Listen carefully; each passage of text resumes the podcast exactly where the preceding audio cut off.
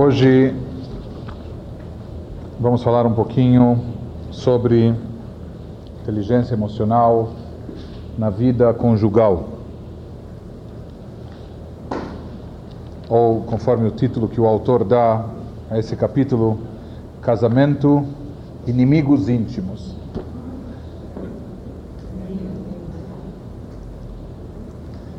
Só para se ter uma ideia do que está acontecendo hoje em dia, Vamos falar um pouco inicialmente de estatísticas.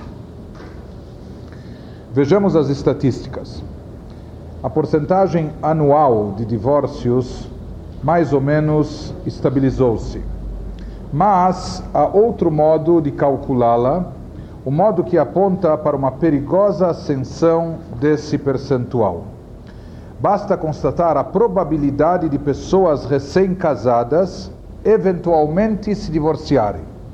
Embora a taxa real efetiva de divórcios ano a ano tenha parado de crescer, porém o risco de os casais se divorciarem tem aumentado. Só para se dar uma ideia, essa possibilidade fica mais evidenciada se compararmos ano a ano o percentual de divórcios. Nos Estados Unidos, daqueles que se casaram em 1890, 100 anos atrás, cerca de 10% se divorciaram. Para os casados já em 1920, 30 anos mais tarde, a taxa foi de cerca de 18%, quase dobrou.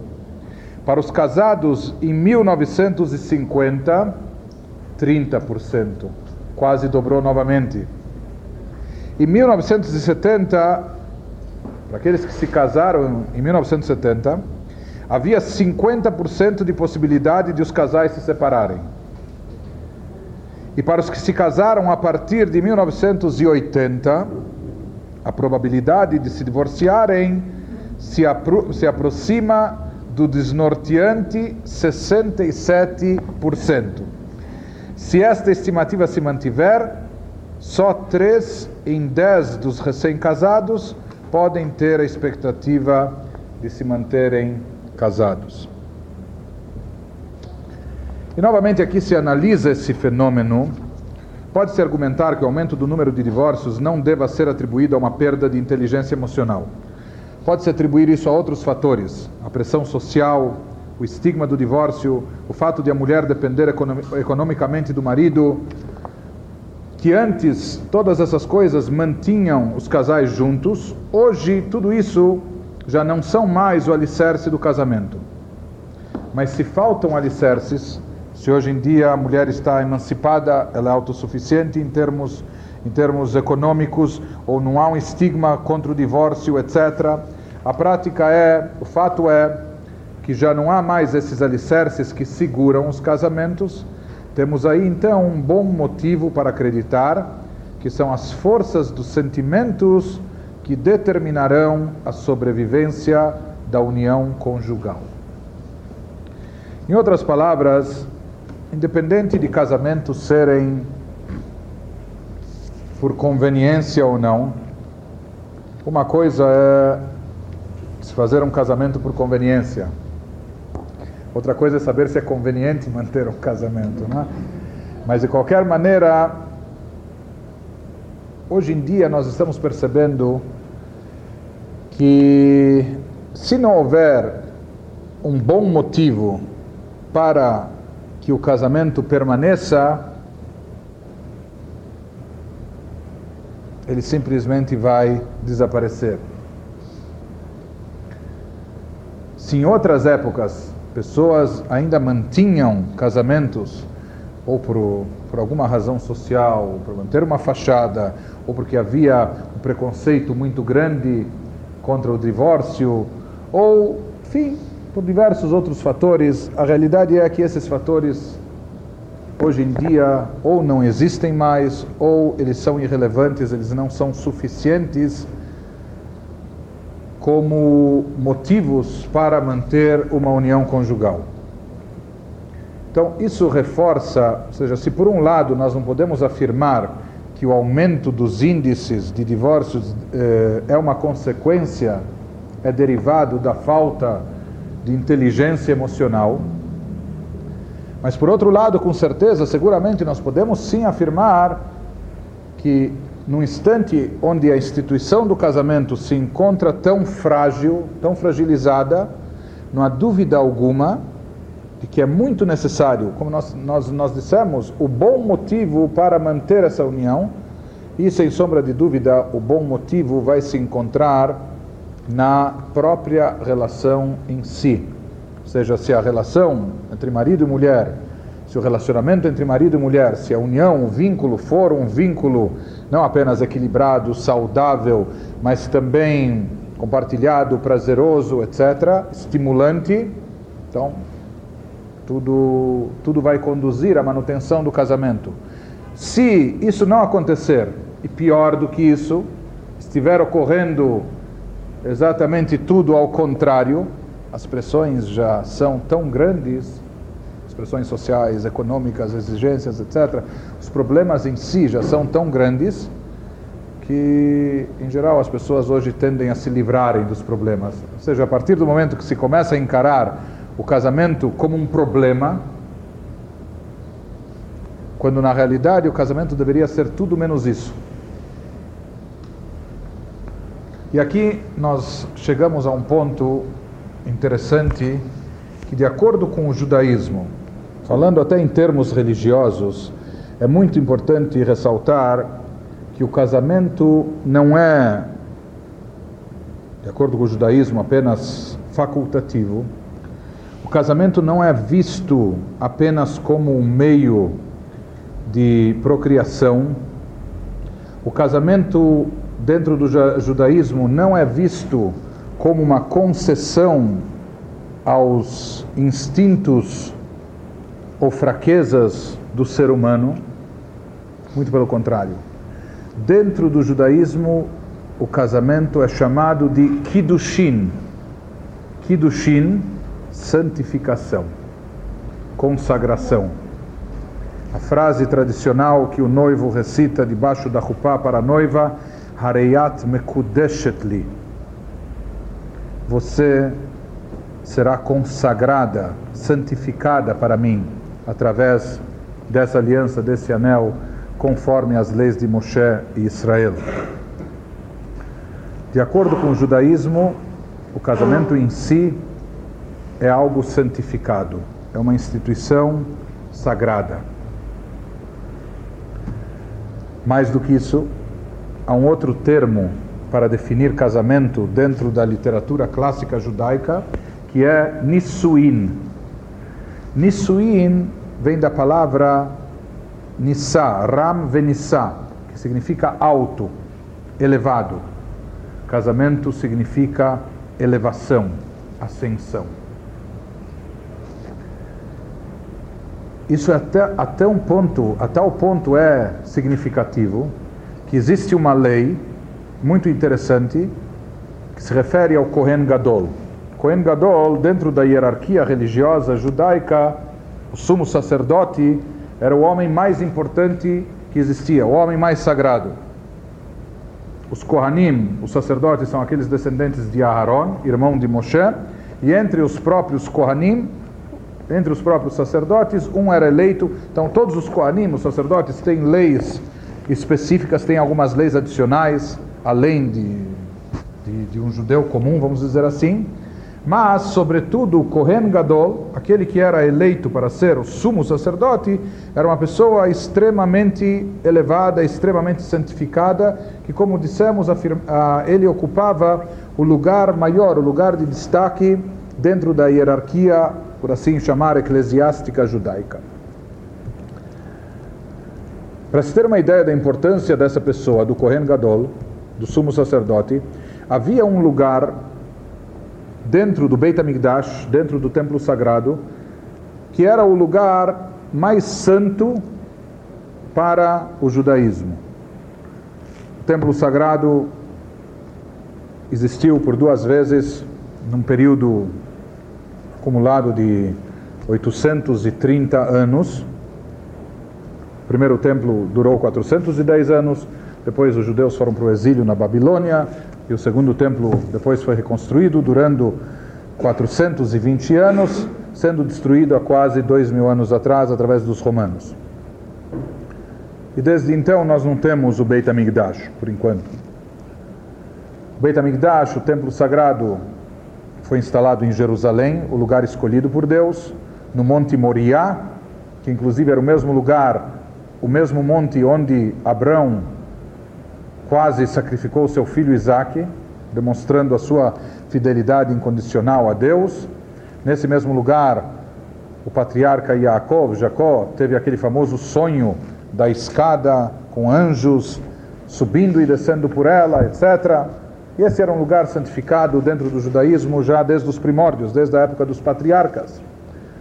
E nesse lugar, no Monte Moriá, hoje inclusive o chamado Kotel Amaravi, o Muro das Lamentações, conforme é chamado popularmente, ele representa uma muralha externa que circundava o Beit HaMikdash. Mas dentro do próprio templo havia alguns lugares onde só tinham acesso, por exemplo, os Kohanim e Levim, levitas e Kohanim. Haviam lugares mais sagrados ainda, onde apenas os Kohanim, apenas os filhos de Aaron, os Kohanim, os sacerdotes em serviço, podiam entrar. E havia um lugar, que era uma sala não muito grande, de 5 por 5 metros, mais ou menos. Esse lugar era chamado Kodesh HaKodashim o Santo dos Santos, o grande santuário. Nesse lugar, na época do, do tabernáculo no deserto, na época do primeiro templo, pelo, pelo menos, havia a arca sagrada que continha o primeiro Sefer Torah, o primeiro rolo de pergaminho, manuscrito pelo punho do próprio Moshe, ditado por Deus, com todo o texto da Torá, e também as tábuas da lei contendo os dez mandamentos. Tanto as inteiras como os cacos daquelas que foram quebradas, das, das primeiras. E esse lugar era um lugar tão sagrado que a presença de qualquer ser humano era totalmente interditada. Ninguém, nem um grande rabino, nem o maior dos sábios, nem o maior dos profetas, nem o próprio Moshe Rabbeinu, ninguém podia entrar nesse lugar. A única pessoa que tinha o direito de entrar nesse local sagrado, e mesmo assim apenas uma única vez por ano, que era somente no dia de Yom Kippur, era justamente esse homem, o Kohen Gadol, o sumo sacerdote. Só esse era o único homem em todo o povo que podia entrar naquele lugar. E aquele lugar era tão sagrado que se uma pessoa tivesse um pensamento vão e fútil lá, falecia lá mesmo, de forma fulminante. E aconteceu várias vezes. Se fala que a disputa pelo poder, até mesmo nos meios religiosos, acontecia isso. Era tão grande que todo mundo cobiçava essa posição. Cada um, cada um dos sacerdotes queria ser Kohen Gadol. Nem que essa carreira durasse apenas um ano, e mesmo que ele soubesse que talvez fosse fatal para ele, porque talvez ele não era um homem tão preparado, tão espiritualizado. E eles sabiam que a pessoa que entrava naquele lugar no dia do Yom Kippur e tinha um pensamento fútil, vão, não saía viva de lá. E era até um problema técnico, porque ninguém mais podia entrar lá. Então o sumo sacerdote, quando entrava, ele entrava com uma corda amarrada nos seus pés. Se ele demorava alguns minutos para sair e não se escutava nenhum ruído, porque nas suas vestes ele tinha uns sininhos, etc., o pessoal já imaginava o que estava acontecendo e puxavam a corda. Havia uma cortina, parochet, separando o Kodesh do Kodesh HaKodashim, o santo do santo dos santos, enfim. Inclusive depois talvez a gente até volte a falar de mais um aspecto relacionado com o Kodesh HaKodashim, com esse lugar sagrado. Mas o que eu gostaria de dizer a vocês nesse contexto agora é que esse homem, Kohen Gadol, tinha que ser uma pessoa extremamente elevada, extremamente espiritualizada. No currículo dele deviam constar vários itens fundamentais, importantes e indispensáveis. E sabem qual era um dos requisitos básicos e fundamentais para ele ser Kohen Gadol, atuar como tal, uma condição sine qua non, que ele fosse casado. Isso era imprescindível e indispensável. Pasmem a tal ponto. No dia de Yom Kippur, o Kohen Gadol trabalhava muito. O trabalho no templo era centralizado na, na figura dele, na pessoa dele. Inclusive, ele ia ao, ao próprio mikveh. Nós não nos banhamos no dia de Yom Kippur, mas o Kohen Gadol exclusivamente ele tinha que imergir no mikveh em águas eh, águas pluviais, etc., rituais de forma específica, mais de quatro vezes e trocava de vestes e de roupas, inclusive era vedado a ele, ele não dormia durante toda a noite de Yom Kippur, ficava acordado 24 horas, e ele fazia uma verdadeira celebração e festa quando saía vivo lá do Yom Kippur. Era uma festa, motivo de festa. Mas era uma situação de risco, tudo estava centralizado na pessoa dele. E entre outros riscos, até consideravam e precisavam considerar a possibilidade o que, que aconteceria se ocorresse algum acidente e de repente, na véspera de Yom Kippur, ele fica viúvo. Hum? Então, para não impedir que todo o trabalho no templo fique, fique bloqueado, interditado, uma semana antes do Yom Kippur, o Kohen Gadol já se dirigia ao templo para fazer treinamentos e preparativos adequados, para se preparar para a data, e preparavam uma esposa de reserva para ele.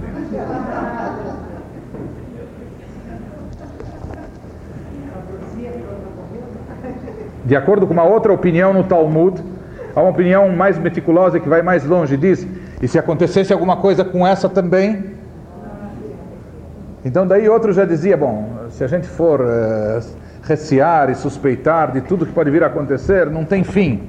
Então eles diziam, já basta que uma pessoa esteja à disposição, mas havia uma pessoa, uma pessoa, uma voluntária, que se habilitava a essa função caso houvesse necessidade.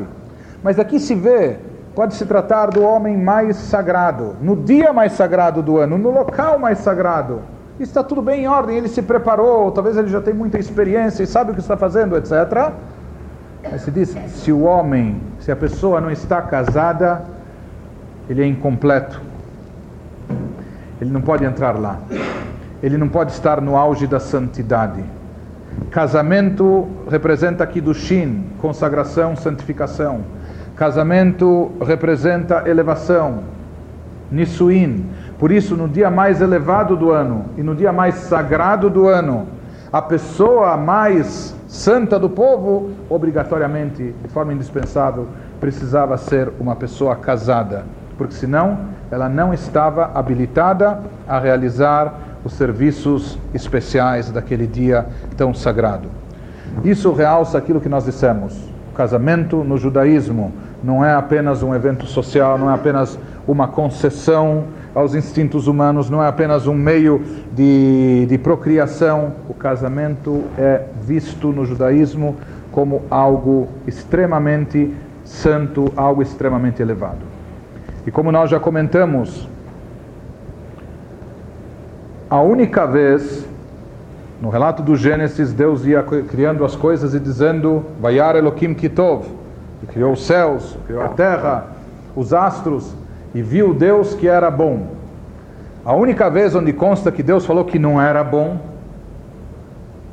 em todo, em todo o relato do Gênesis da criação, quando ele se refere à criação do ser humano. Lotov, Yota Adam levador.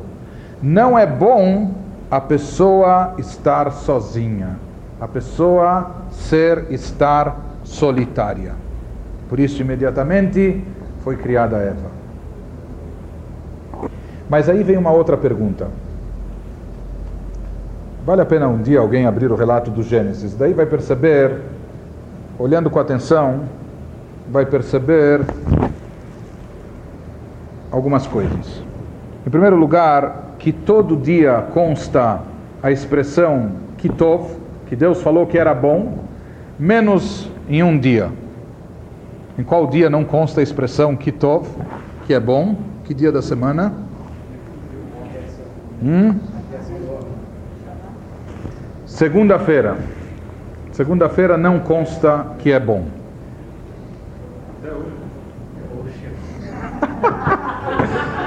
Por isso, a depressão de segunda, né? Que começa com a musiquinha do Fantástico no domingo à noite. Em compensação, na terça-feira foi dito duas vezes Kitov. Qual o motivo que na segunda não consta Kitov? Então há uma explicação que fala que a obra iniciada na segunda-feira não foi concluída.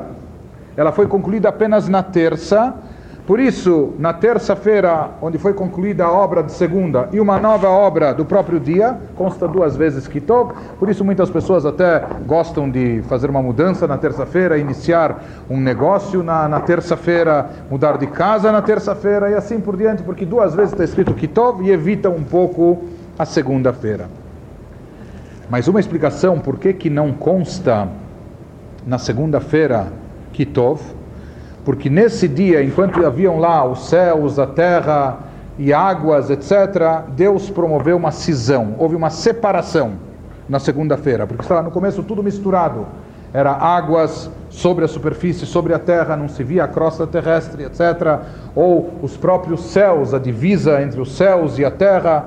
Na terça-feira, Deus promoveu a separação.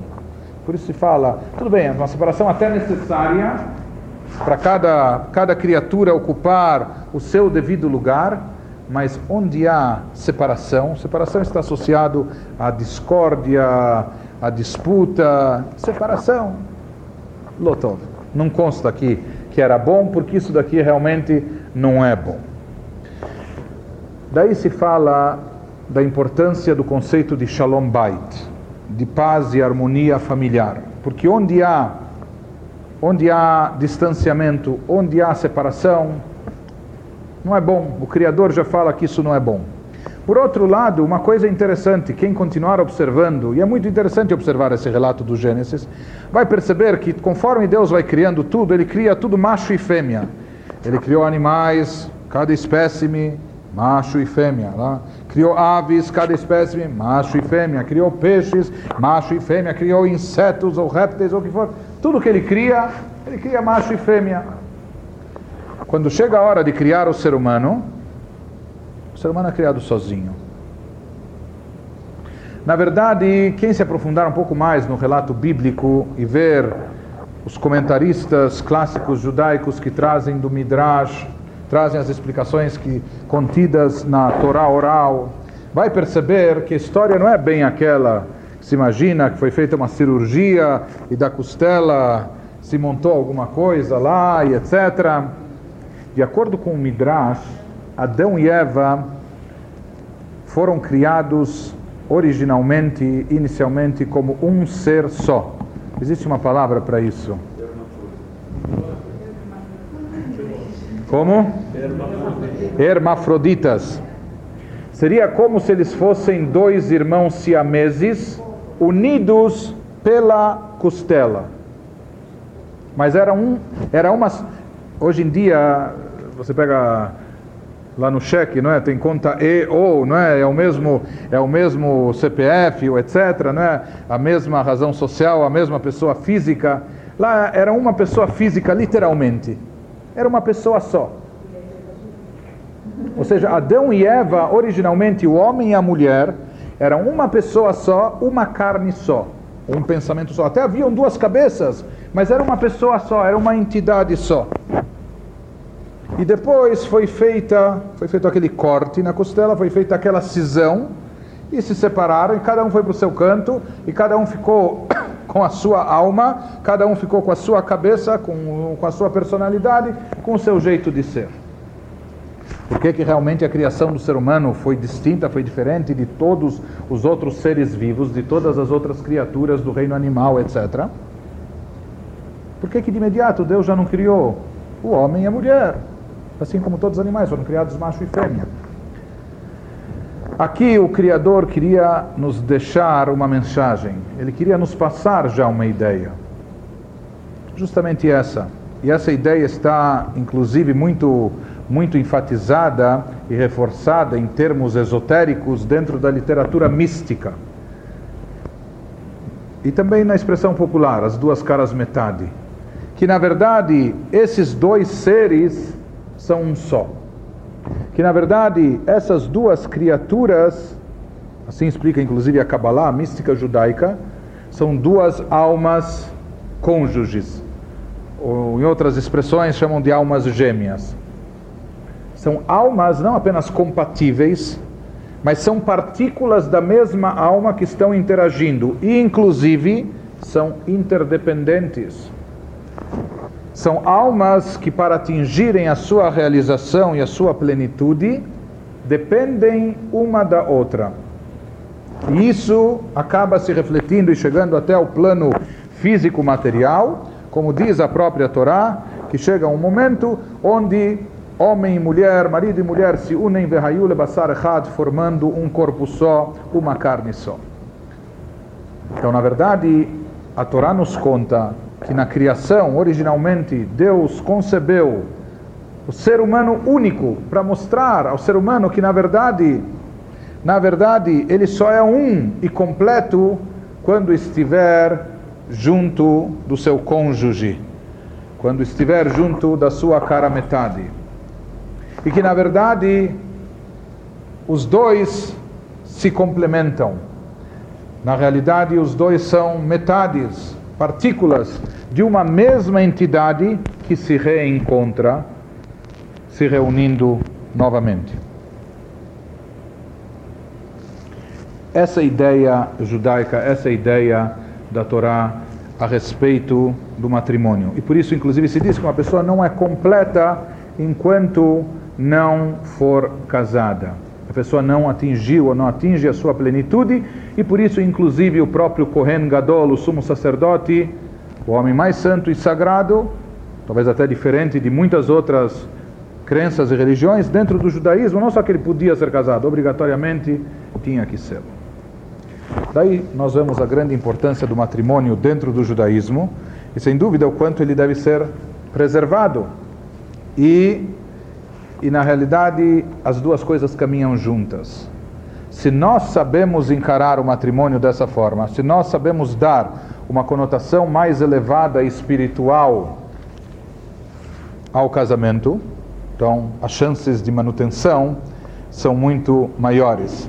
Porém, se nós chamarmos de casamento ou união matrimonial é, a expressão maior da paixão, aquilo que se chama hoje, às vezes até numa confusão semântica, de amor, muitas vezes aquilo acaba não tendo muita sustentação. Continuando só com um aspecto judaico, e nós já vamos voltar aqui ao lado da inteligência emocional, ao lado atual científico de hoje, confrontando. Só mais um ponto. A palavra ahavá em hebraico, que significa amor, tem um valor numérico, conforme todas as palavras em hebraico, já que cada letra corresponde a um número. Aleph vale 1, um, Rei vale 5, Beit vale 2, mais um Rei vale 5, se totaliza 13. 13 é o exato valor numérico da palavra Echad. Echad significa 1. Um. Aleph vale 1, um, Het vale 8, Dalet vale 4. Isso dá 13. Qual a verdadeira Ahavá?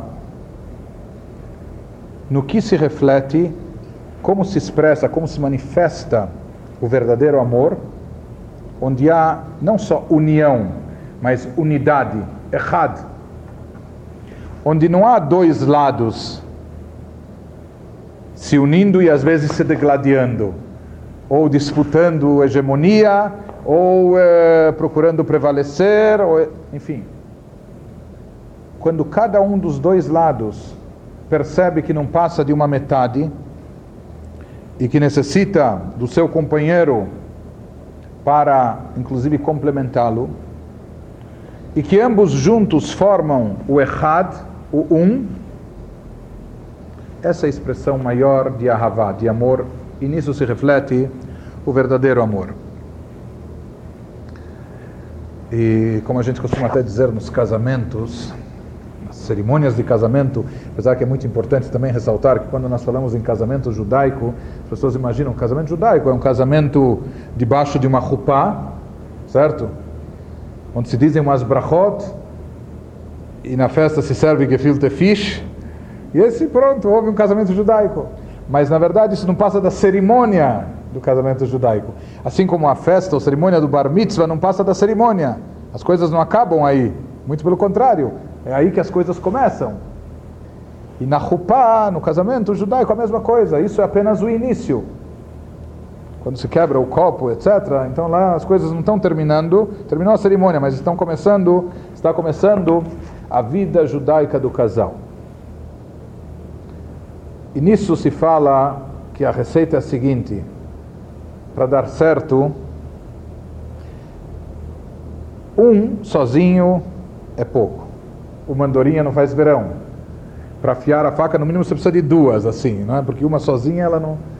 Então, no casamento, no relacionamento, um é pouco. Se a pessoa andar por aí falando sozinha ou consigo mesma, vão taxá-lo de louco.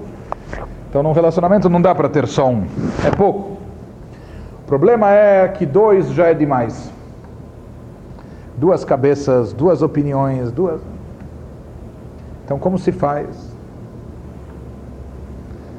Então, e a gente sempre quer é, otimizar e maximizar, então, como se faz?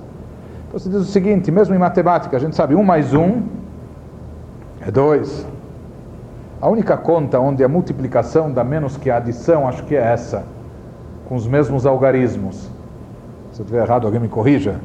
1 mais 1 é igual a 2. 1 vezes 1 é igual a 1 vezes 1 é igual a 1. É como eu digo também, quando o pessoal pergunta sobre filhos, mais um filho? Mas como? assim como vai dar para cuidar de todos?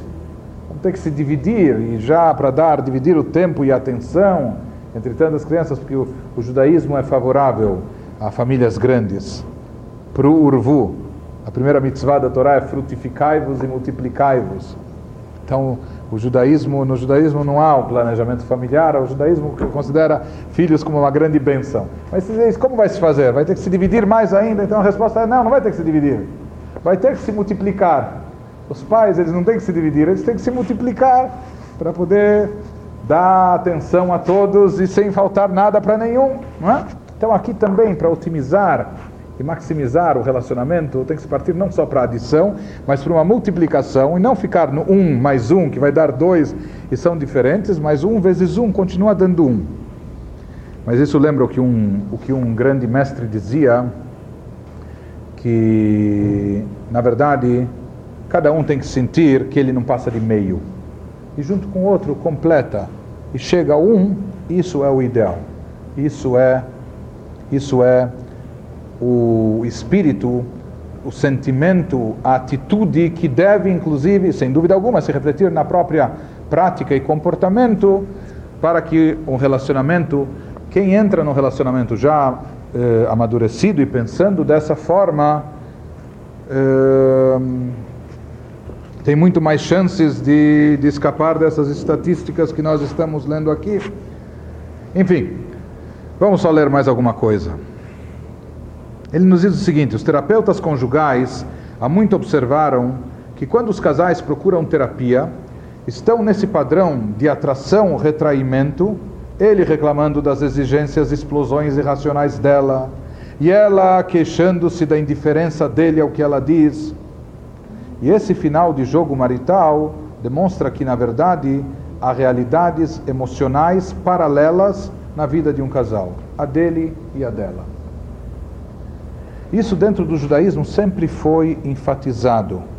O judaísmo não tem nada contra o movimento feminista. Inclusive, uma judia uma das líderes do movimento, etc.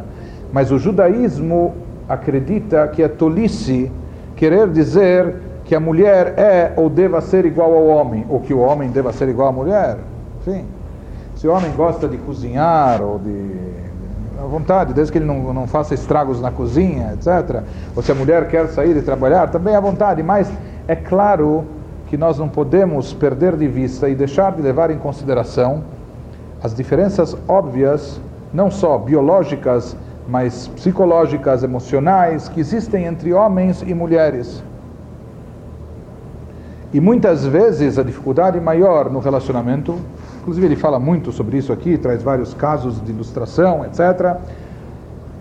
Tudo isso é atribuído à falta de distinção, à falta de tato para eh, perceber e detectar o sentimento alheio ou o mecanismo, a forma de funcionamento das emoções, dos sentimentos no cônjuge, na pessoa, na pessoa do outro sexo. Então ele diz, inclusive, vê quais são as origens disso. Os pais em geral falam sobre sentimentos mais com as filhas do que com os filhos. Alguns dizem que a isso poderia se atribuir que as meninas recebem mais informação sobre emoções do que os meninos. Por outro lado, se fala e se afirma, isso baseado em estudos que foram feitos, que os homens são menos sofisticados que o sexo oposto nos atalhos da vida, da vida afetiva. Interessante que o Talmud também nos diz que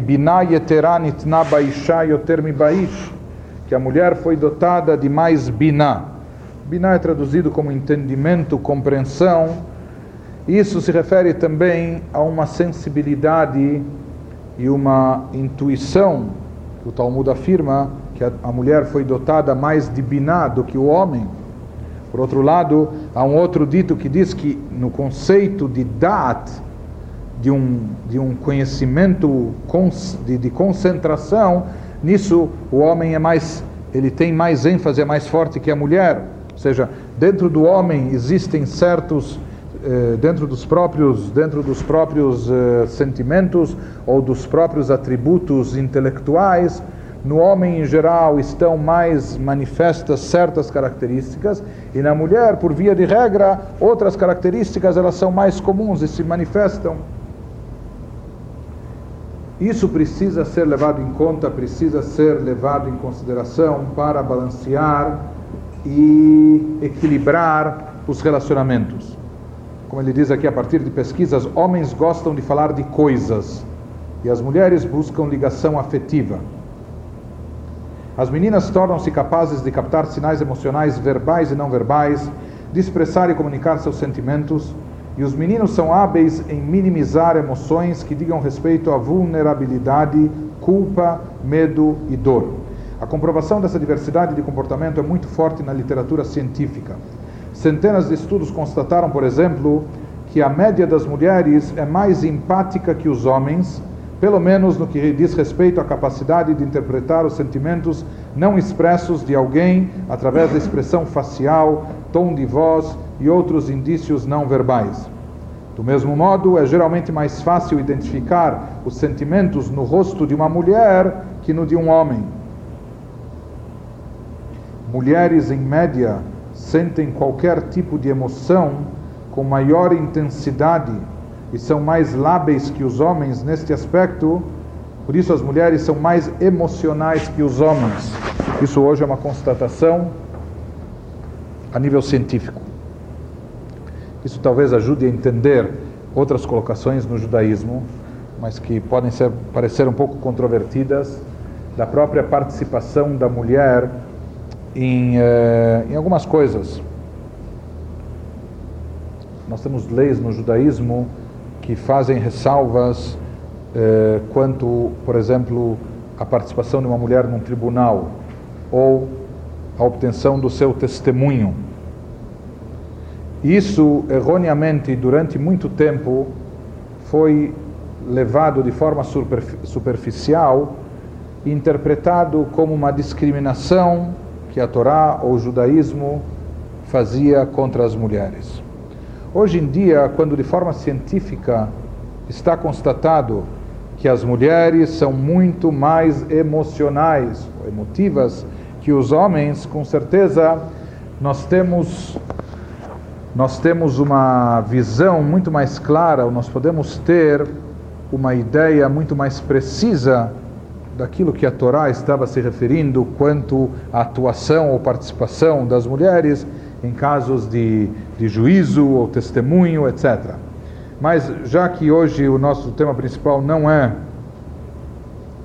não não é o direito da mulher dentro do judaísmo, mas sim é, a questão de casamentos e divórcios e a sua relação com inteligência emocional, tentando só se adiantar um pouco mais analisando esse problema, ele vai chegando à seguinte conclusão: discussões são inevitáveis. Diferentes opiniões, diferentes estilos são uma realidade. É utopia pensar que isso não exista.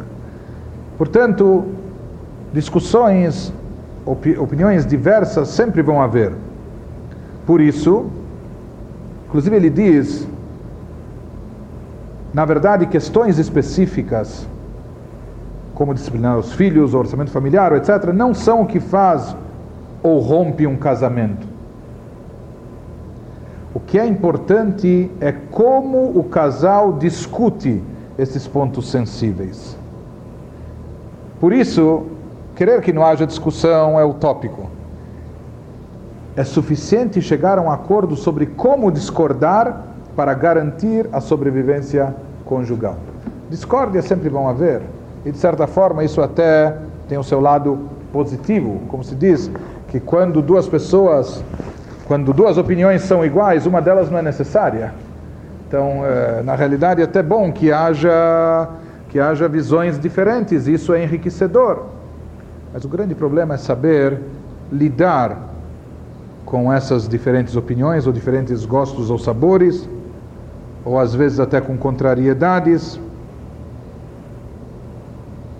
E para isso é muito importante e é fundamental essa compreensão, ou um afeto que esteja acima das diferenças. Ou como se diz, nós falamos um pouco disso na semana passada, quem ama, repreende. Quem não ama, se eu vejo uma pessoa estranha fazendo alguma coisa mal, nociva a ela, talvez eu não vá, talvez eu não vá me preocupar tanto com isso, ou não vá interferir, ou interceder, etc., porque isso não me diz respeito.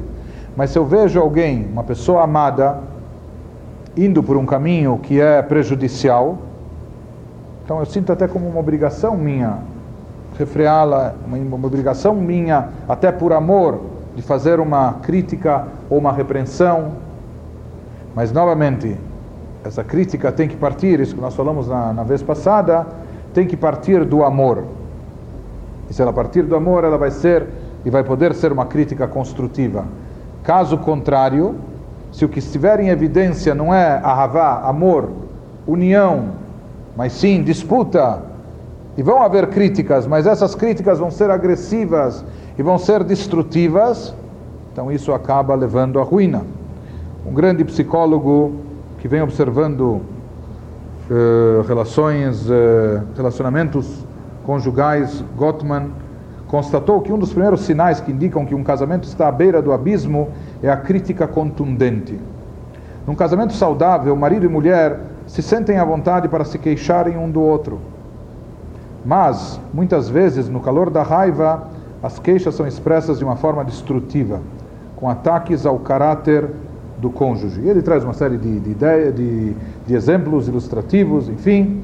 Só que ele diz que às vezes uma crítica mal feita se torna um assassinato de caráter. Uma crítica à pessoa e não ao fato. A diferença entre queixas e críticas pessoais é simples. Numa queixa, a esposa declara especificamente o que a irrita e critica a ação, não o marido, dizendo como se sentiu. Quando você esqueceu de pegar minhas roupas na lavanderia, me deu a sensação de que não liga para mim. Essa é uma expressão de inteligência emocional básica, assertiva, não beligerante nem passiva. É algo específico. Quando você fez aquilo, me deu a sensação. Talvez sua intenção não foi essa, mas a impressão que eu tive foi dessa maneira. Mas uma crítica pessoal, ela usa a queixa específica para lançar um ataque global ao marido você é sempre egocêntrico e indiferente. Isso só prova que não posso esperar que faça nada direito.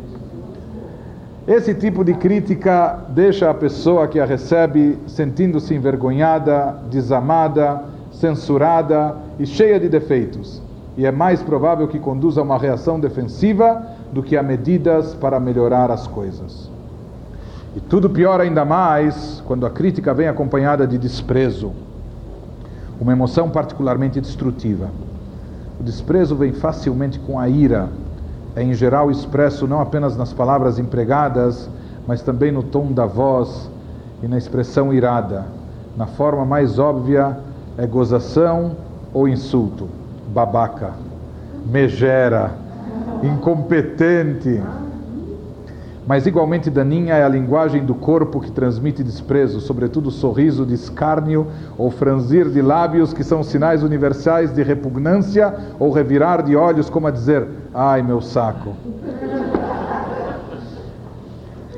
Então, como nós dissemos, é necessário, é necessário. Ele traz vários outros exemplos de ilustrações para quem estiver interessado, mas é necessário saber amar, é necessário saber criticar, é necessário saber se relacionar.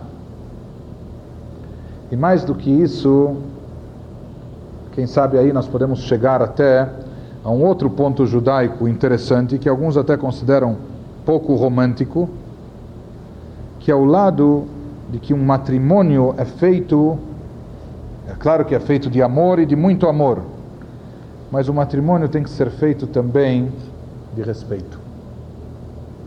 Hoje em dia, se nós vamos falar para casais jovens, etc., olhe que haja muito respeito entre vocês, mostrar isso daqui uma coisa. É interessante até que dentro do judaísmo, nos tempos antigos, quando se casava não havia ketubá. Esse documento matrimonial, que inclusive se lê debaixo da chupá, etc., é mais recente. Só tem alguns, alguns séculos, né? Mas a ketubá foi instituída justamente para dar mais seriedade ao casamento. Para não tornar ou não permitir que o casamento se torne algo descartável ah, brigou, xingou, falou, queimou arroz, ou, ou não passou a camisa, ofendeu, ou saiu, ou sei lá. Então, então justamente para dar uma conotação muito mais séria e respeitosa ao casamento, é que os nossos sábios instituíram a Ketubá, o documento matrimonial, que até hoje é escrito e lido no original. O original é aramaico Hoje tem alguns que entendem hebraico, mas aramaico já são poucos, por isso a maioria das pessoas não entende o aramaico, os noivos assinam, etc., não sabem exatamente, mas o certo, o certo realmente é saber o que está assinando e o teor, mas tudo isso vem dar esse sentido. Amor, sem dúvida, muito bom e bonito e importante, principalmente quando é um amor verdadeiro, não é apenas uma mera paixão ou atração, mas Amor e respeito não são excludentes, muito pelo contrário. Amor pode também deve significar respeito e respeito mútuo. Isso se expressa e se manifesta dentro de vários setores da vida do casal, inclusive na própria forma de, de tratar e na própria forma de lidar. Por isso o judaísmo enfatizava tanto. O judaísmo diz que Hatan do Melemelech o, o noivo se, se equipara a um rei e a noiva se compara a uma rainha. O que, que acontece, por exemplo, quando o rei chega em casa?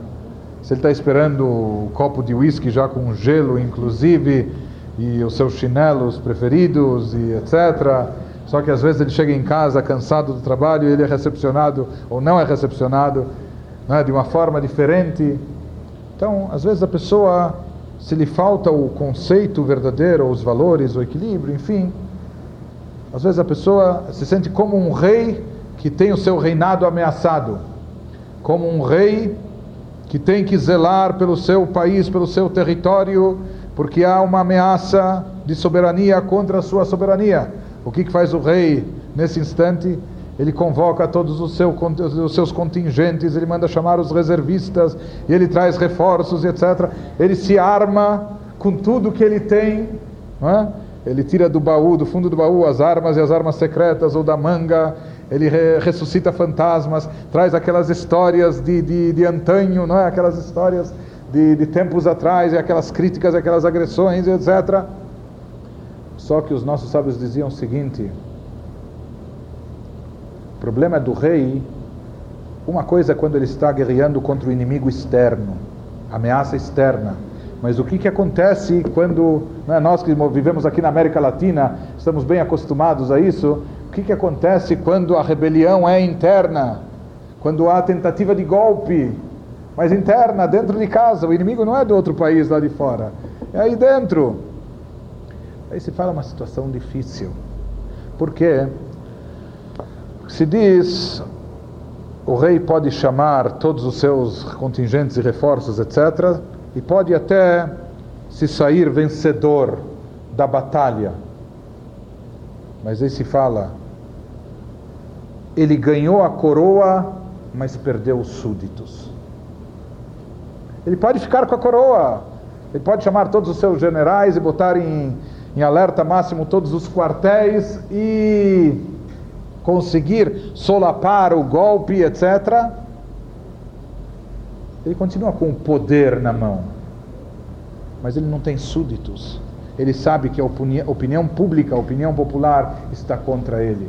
Ele sabe que ele não é um governante amado e apreciado. Ele sabe que a sua posição se deve unicamente a ele exercer o poder. É um poder imposto por coerção. E não é um reinado conquistado. Não é um reinado no qual ele cativou os seus súditos, onde ele chegou onde chegou porque demonstrou a capacidade de dar aos seus súditos tudo aquilo que eles necessitam ou merecem e, portanto, ele também merece deles reciprocamente estar nessa posição, esse valor e essa consideração. Então, isso que é muito importante também, o rei e a rainha dentro de casa saberem que às vezes a gente pode ganhar batalhas, mas estamos perdendo guerras. Às vezes a gente pode ficar com a coroa, quem manda aqui ou quem diz a última palavra, ou qual a opinião que prevalece. Nós podemos ficar com o poder, mas perdemos perdemos o súdito, perdemos o amor, a apreciação, o respeito. Isso é muito muito importante, muito fundamental e vem de encontro a isso que é colocado. Só mais algumas uh, só mais algumas citações aqui do livro. Ele traz aqui um conceito de inundação, o casamento alagado. Então ele nos fala de crises e de problemas, enfim. O que resulta dessas atitudes angustiantes são crises incessantes. Quando as coisas degringolam e quando não se acha a linguagem comum para estabelecer um diálogo equilibrado, não é, de gente em sanidade mental plena, enfim, começam a haver crises incessantes isso acaba trazendo o que? Elas provocam sequestros emocionais com mais frequência e tornam mais difícil recuperar-se da dor e fúria resultantes. Gottman emprega o termo apropriado inundação para essa susceptibilidade a frequentes angústias emocionais. Os maridos ou esposas inundados ficam tão esmagados pela negatividade do cônjuge e por sua própria reação a ela, que ficam encharcados de sentimentos pavorosos e descontrolados. As pessoas inundadas ouvem de forma distorcida e não reagem de forma lúcida. Acham difícil organizar os pensamentos e recaem em reações típicas do homem primitivo. Querem que tudo pare ou desejam fugir ou às vezes revidar. A inundação é um sequestro emocional que se auto-perpetua. Então, realmente, são situações que têm que ser, que têm que ser uh, evitadas. Interessante que aqui ele já fala. Tem coisas muito interessantes aqui. Algumas pessoas têm altos limiares para evitar inundação, suportando com facilidade a raiva e o desprezo, enquanto outras transbordam a menor crítica feita pelo cônjuge. A descrição técnica da inundação se dá em termos de elevação de batimentos cardíacos a partir de níveis, níveis calmos. Em repouso, os batimentos cardíacos das mulheres são cerca de 82 por minuto e os dos homens cerca de 72. A inundação com, começa com cerca de 10 batidas acima da taxa da pessoa em repouso. Se chega a 100 batidas por minuto, como acontece facilmente em momentos de raiva ou pranto, o corpo está bombeando adrenalina e outros hormônios que mantêm a perturbação alta por algum tempo. O momento de sequestro emocional é visível pelo ritmo cardíaco. Pode subir 10, 20 ou mesmo a 30 batidas por minuto no espaço de uma única batida. Os músculos ficam tensos, a respiração opressa, vem uma inundação de pensamentos tóxicos, uma desagradável sensação de medo e raiva que parece inevitável e subjetivamente dura uma eternidade para passar. Enfim, casais foram monitorados, onde foram instalados instrumentozinhos E o casal ficava com isso alguns dias.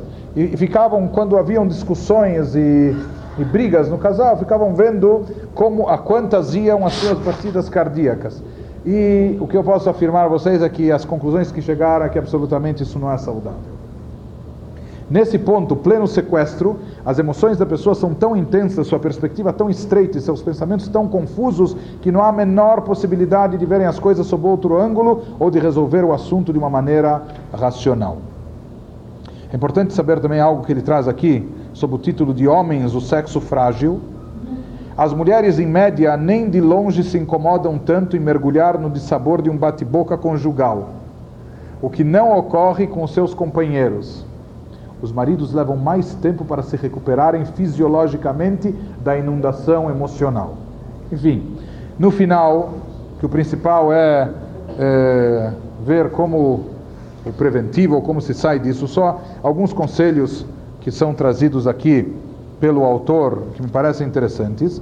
Em vista do triste resultado potencial das diferenças nas maneiras como homens e mulheres lidam com sentimentos incômodos em seus relacionamentos, o que podem fazer os casais para proteger o amor e afeto que sentem um pelo outro? Em suma, o que é que protege um casamento?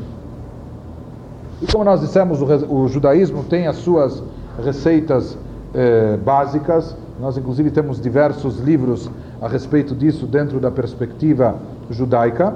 Vamos apenas ver algumas ideias que são trazidas aqui pelo autor.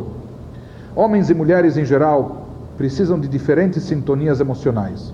Para os homens, aconselha-se não contornar o conflito, mas compreender que quando a mulher faz alguma queixa ou apresenta discordância, pode estar fazendo isso como um ato de amor, tentando ajudar a manter o relacionamento saudável e no rumo certo. Os homens também precisam ter o cuidado de não abreviar a discussão, oferecendo uma solução prática logo que começa a conversa. Bom, vamos lá, Tachlis o negócio. Hã? Em geral, é mais importante para a esposa sentir que o marido dá ouvidos à sua queixa e empatiza com seus sentimentos no assunto, embora até não precise concordar. Mas dar ouvidos, Shema Israel, escute, é? isso é importante. Mais especialmente, as mulheres querem que se reconheçam e respeitem seus sentimentos como válidos, mesmo que os maridos discordem. Na maioria das vezes, quando uma mulher sente que sua opinião é ouvida e seus sentimentos registrados, acalma-se. Então, em outras palavras, ele diz: você, pode até você tem até o direito de ainda não concordar, mas pelo menos saiba ouvir, tenha paciência de escutar. Quanto às mulheres, o conselho é bastante paralelo. Como um grande problema para os homens é o fato de as mulheres serem muito intensas ao expressarem suas queixas, elas precisam fazer um esforço muito grande e ter o cuidado de não agredir os maridos. Queixar-se do que eles fizeram, mas não criticá-los como pessoas, nem manifestar desprezo. Queixas não são ataques ao caráter, mas antes uma, mas antes uma clara afirmação de que uma determinada ação é incômoda. Um raivoso ataque pessoal quase certamente leva o marido a colocar-se na defensiva ou a se fechar, o que será ainda mais frustrante e apenas aumentará a briga. Também ajuda se as queixas da mulher são postas no contexto maior de reafirmar ao marido o amor dela por ele. Ou seja, quando uma queixa é feita não só por amor, mas explicitamente é colocado que existe esse amor, etc., essa queixa tem muito mais ou essa crítica, além de ser mais construtiva, tem muito mais chances de eh, pegar, de vingar, de surtir efeito, como nós falamos muito sobre isso também na semana passada. Outra coisa que ele nos traz aqui interessante, e com isso nós vamos concluindo, os casais em casamentos duradouros tendem a se ater a um só assunto e dar a cada cônjuge, logo de início, a oportunidade de declarar sua opinião. Mas esses casais dão um importante passo adiante. Mostram um ao outro que estão sendo ouvidos. Ou seja, em, de, em relação a determinados assuntos ou posturas que tem que se tomar na vida, em relação a assuntos em comum, em relação a, a valores compartilhados, em relação à família, educação, filhos, etc pelo menos nós temos que compartilhar ideias, dar oportunidade de cada um declarar a sua opinião. Como sentir-se ouvido é muitas vezes exatamente o que o cônjuge queixoso de fato quer. Em termos emocionais, um ato de empatia é um grande redutor de tensão. Simplesmente dar a chance de falar, simplesmente ouvir, simplesmente escutar, empatizar e procurar sentir o que a pessoa sente. O que mais notadamente falta nos casais que acabam se divorciando são tentativas dos cônjuges numa discussão de reduzir a tensão. Faltam essas tentativas. A presença ou ausência de meios de sanar uma cisão é o que faz a diferença nas brigas de casais que têm um casamento saudável e as dos que acabam em divórcios. É um grande problema, e como nós já falamos sobre isso, nós falamos muito sobre autocontrole, nós falamos muito sobre a possibilidade do ser humano equilibrar e dosar as suas emoções, e que dentro do próprio judaísmo isso é uma premissa básica. E esse é um potencial latente, muitas vezes não exercido, não cultivado pelas pessoas. Como nós vimos em relação a uma série de coisas, os pensamentos negativistas, o pessimismo, ou enfim, a própria raiva, se as pessoas se esforçassem um pouco em, tudo bem, começou, conte até 10. Ou começou, dê vazão, mas em 5 segundos ou 10, e depois pare, ou etc. Mas muitas vezes as pessoas nem tentam isso, por quê? Porque partem de um pressuposto de que o bicho é mais forte do que eu. Aquele negócio está lá dentro, ele me tira do sério, ou me deixa assim, ou etc. E daí a gente fica no estado incontrolável. Isso não é verdade. Dentro da Torá, dentro do judaísmo, mais do que isso, isso é inaceitável. Um ser humano sempre tem a habilidade, sempre tem o potencial de exercer o chamado Moach Shalit Alalev, intelecto regendo as emoções. É claro que nós temos emoções, nós nem devemos nem devemos eh, procurar eliminar as emoções, devemos saber lidar com elas, devemos saber dosá-las. Isso é o que o judaísmo prega, o que a Torá nos diz, saber dosar as emoções, controlá-las, saber não dar total vazão às emoções quando depois, até a nível lógico e racional, nós acabamos nos arrependendo, ou nós sabemos que aquilo é nocivo, é prejudicial. Bom, se sabemos, então, por que, por que se manter nesse, nesse vício sentimental emocional? E mais do que isso, toda a Torá, de certa forma, nos leva e nos conduz ao autocontrole.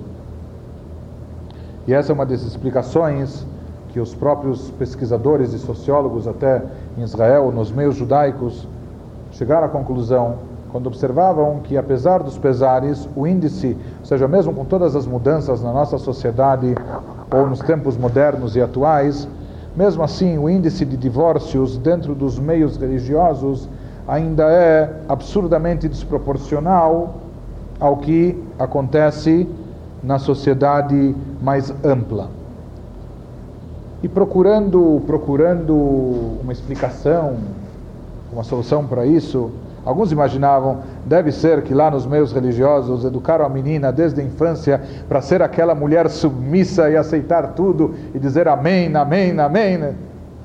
Foram verificar e perceberam que não, estavam muito enganados, não tem nada disso, talvez até pelo contrário, não é esse o segredo não é esse o segredo da permanência e manutenção do casamento. Até que chegar à conclusão que o fator predominante, o fator mais forte, que podia ser apontado como responsável pela manutenção do matrimônio, da união, era que simplesmente essas pessoas, esses cônjuges, em geral, pela própria pela própria vida e formação que levaram desde a infância, foram pessoas treinadas e preparadas, inclusive ou até principalmente, a renunciar. Pessoas que sabiam dar um basta, ou que precisavam, desde criança, seja, seja aquela criança que, que desejava desejava aquele chocolatezinho, mas que diz: não, olha, aquele chocolate tem leite, você comeu carne, você tem que esperar mais duas horas. Ou seja, aquele que quer aquela guloseima, mas se diz: olha, sinto muito, mas isso não é kasher, etc. Ele diz que crianças ou jovens que sempre tiveram esse treinamento de saber lidar consigo mesmo, com seus desejos, com suas vontades, com suas ganas, enfim, sabendo estabelecer um limite. Você quer, você deseja, você, ah, você quer, é, sei lá, você quer revidar aquele seu amigo que hoje você descobriu que não é tão amigo, ele deu aquele, aquele soco e você quer revidar e de repente vem alguém e lhe diz, ou o próprio professor que interfere, olhe, ele fez errado, mas de acordo com a lei da Torá, lotikom velotitor, é proibido vingar-se, é proibido, é proibido revidar, ou mais do que isso, é proibido até guardar ressentimento. Então, pessoas que desde infância e juventude foram moldadas dentro desse sistema, depois, quando se deparam num relacionamento, e um relacionamento vai dar certo quando houverem concessões. E é claro que as concessões têm que ser mútuas e de ambos os lados. E as pessoas têm que estar prontas de abdicar, de renunciar, de dar de si. E, inclusive é muito interessante que a, a palavra hebraica ahavá vem de uma raiz que é yehav. Hav em hebraico, no jargão judaico-aramaico, significa dar. Amar é dar. Hoje em dia muitos imaginam que amar é receber. Se a pessoa diz que ama, é porque ela tem uma expectativa muito grande de receber da pessoa amada. Quando na realidade o verdadeiro amor é dar, é dar de si, é fazer concessões, é abdicar. Por isso é muito importante essa predisposição, é muito importante essa capacidade. E por isso também quando nós sabemos que às vezes nós podemos começar a ter certas vontades, certos desejos, ou vontade não é só vontade, eu sou um comedor compulsivo, ou eu tenho vontade de fumar, etc. Às vezes eu tenho vontade de brigar. Tem pessoas que tem pessoas viciadas em tudo, e tem pessoas viciadas também em falar, agredir, criticar, discutir e brigar, etc. São vícios comportamentais. Mas até mesmo nisso, se nós exercermos, e nós temos o livre-arbítrio para isso, e se nós exercermos a nossa força de autocontrole, o nosso poder de autodomínio, então nós também podemos e devemos brecar, principalmente quando sabemos que isso não é positivo, devemos brecar esse tipo de comportamento. Por isso, se os casais, ele nos diz, se eles soubessem que não precisam dar vazão total, não precisa liquidar numa briga só, sim, não precisa abrir toda a conta ou, né? Deixe pulverize isso, deixe para algumas oportunidades. Mas faltam os mecanismos de reparo que impedem uma discussão de escalar para uma terrível explosão. São medidas simples, como por exemplo manter a discussão nos trilhos, mostrar empatia, reduzir tensão. Uma estratégia geral para fazer um casamento dar certo é não se concentrar nas, que, nas questões específica, específicas que são motivo de briga entre os dois mas sim cultivar a inteligência emocional do casal, com isso melhorando as possibilidades de resolver as coisas. Um punhado de aptidões emocionais, sobretudo ser capaz de acalmar-se e acalmar o outro, de criar empatia, de saber ouvir, dá ao casal a possibilidade de resolver de fato as suas divergências. Isso torna possíveis desacordos saudáveis, aquilo que se chama de as boas brigas. briga, mas boa que permitem um casamento florescer e superar as coisas negativas que, quando vão se acumulando, podem destruí-lo. Claro, nenhum desses hábitos emocionais muda da noite para o dia, é preciso, no mínimo, persistência e vigilância. Os casais, os casais podem fazer as mudanças-chave na proporção direta da motivação que têm para tentar. Por isso é importante, quando os casais já entram no casamento desde o início, sabendo de que vamos ter que fazer esse esse exercício, essa ginástica emocional, então isso até dá mais graça ao relacionamento e torna a coisa mais animada, etc.